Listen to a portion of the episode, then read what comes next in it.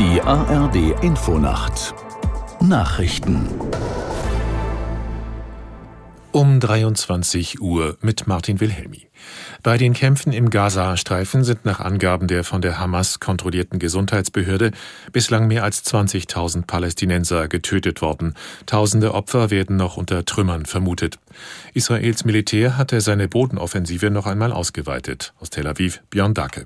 Wie intensiv die Kämpfe zwischen der israelischen Armee und der Terrororganisation Hamas aktuell sind, ist auch an den vielen getöteten israelischen Soldaten abzulesen. Allein gestern sind laut Armee zehn Soldaten bei den Kämpfen ums Leben gekommen, eine der höchsten Opferzahlen an einem Tag. Israels Ministerpräsident Benjamin Netanyahu erinnerte zum Auftakt der wöchentlichen Kabinettssitzung an sie. Der Krieg fordert einen sehr hohen Preis von uns, aber wir haben keine andere Wahl, als weiter zu kämpfen. Israel wird nach Netanyahus Worten mit voller Kraft weitermachen, bis alle Ziele erreicht sind. Es werde ein langer Krieg.